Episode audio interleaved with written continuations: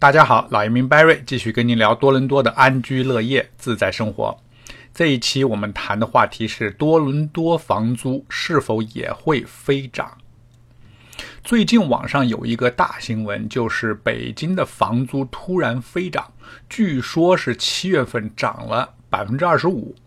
有的说起因呢是房产中介们啊搞长租公寓，当二房东，垄断市场，还乱收押金。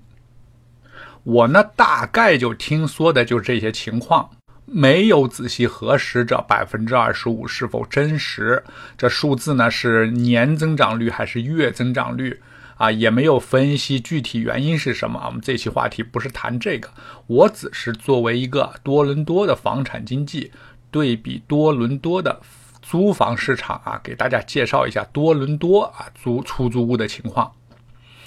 多伦多今年。房租也创历史新高，比去年同期上涨了百分之十到十五左右。这个数字虽然没有北京涨幅那么多，但在加拿大这个涨幅也是相当惊人了。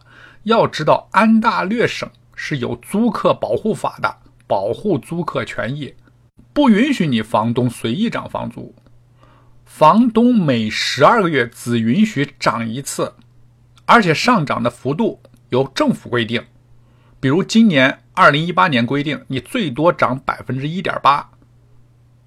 比如说你两千块钱一个月，你最多涨三十六块钱。啊，房东涨价就这个数，不能超过。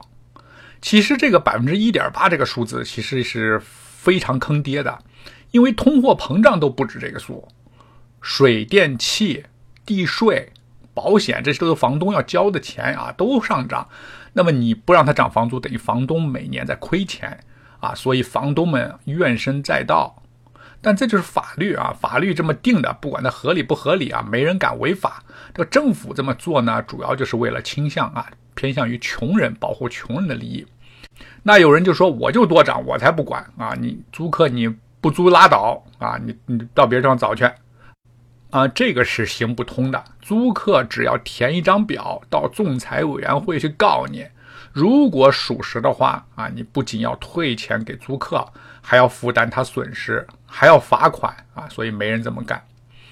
那有人说，刚才你不是说今年涨了百分之十到百分之十五吗？啊，这个呢是指租客搬走了以后你可以随便涨，啊，就是说他还住在那儿，你不能胡涨价。他搬走了，你招新房客，你爱要多少钱都可以啊，这是市场决定的，你和新房客谈一个价，政府管不着。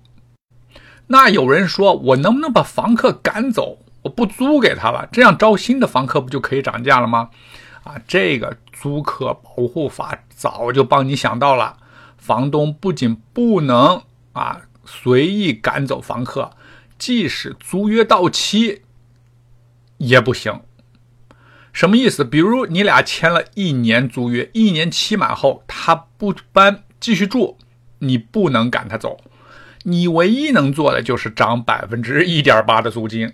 有人听了觉得这房东不都是不都成了冤大头吗？啊，房客想干嘛干嘛啊？也不是啊，这个前提啊是房客呢必须遵守纪律啊，按时交租，不能噪音扰民，不能乱扔垃圾啊等等。但只要他好好的不闹事儿，住在那儿给你交着钱，你不能无缘无故赶走人家。啊，就算你卖房子都不能赶走租客。这个赶走租客只有两种情况：第一，就是我把房子拆了重盖，这听起来像是废话，但法律确实这么说的；第二，就是你房东本人或者房东的直系亲属啊，只有你的父母或孩子要搬进去住才可以，你可以让他走人啊。即使如此，你还给得提前六十天要通知租客，给租客充分的时间找房子，啊，所以这就是加拿大政府的作用，它有法律法规限制房东随意涨价。这个租客保护法内容非常多，基本上都是保护租客权益的，比如不能乱收押金啊，规定签约后啊，你最多收两个月押金，其中一个月就是第一个月的租金。那其实他搬进去后，第一个月的房租就已经交过了啊，所以房东手上最多也就是一个月的押金。那有的房东说我不管，我就收他一年租金，反正现在我的房子紧俏，不愁租啊，他不给，他不答应就不租给他。你放心啊，这个你能想到的租客保护法早就想到了。租客保护法有这么一条规定：任何违反租客保护法条例的租约，就算双方同意，都是无效的。啊，就是说，就算租客受到房东的压力，不得不给一年租金，那么他住进去以后，只要去仲裁委员会投诉，啊，房东肯定输，到时候仍然是赔钱罚款。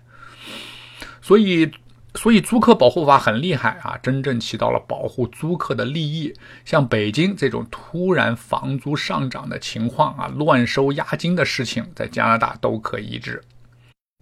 另外一个相关的法律是地产法啊，主要是管理房产经纪和在房产交易过程中的一些行为的，比如押金必须存放在地产公司的信托账户，地产经纪必须如实披露房子的真实信息啊，要保护客户的利益，不能欺骗、误导消费者等等。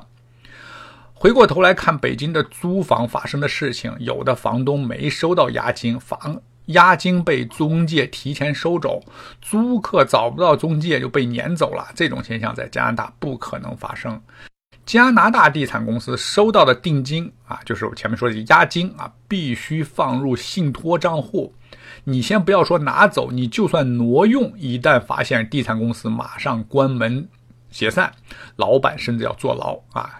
还有像经济做二房东的事情，你可以做，但必须披露啊！租客要知道房东是谁，房租和押金到底交给谁了啊！这就是两国地产管理的一些主要区别啊。关于国内的中介和加拿大经济有哪些不同啊？加拿大和国内的地产交易情况有哪些不一样啊？关于这一点，我下一期呢会专门介绍。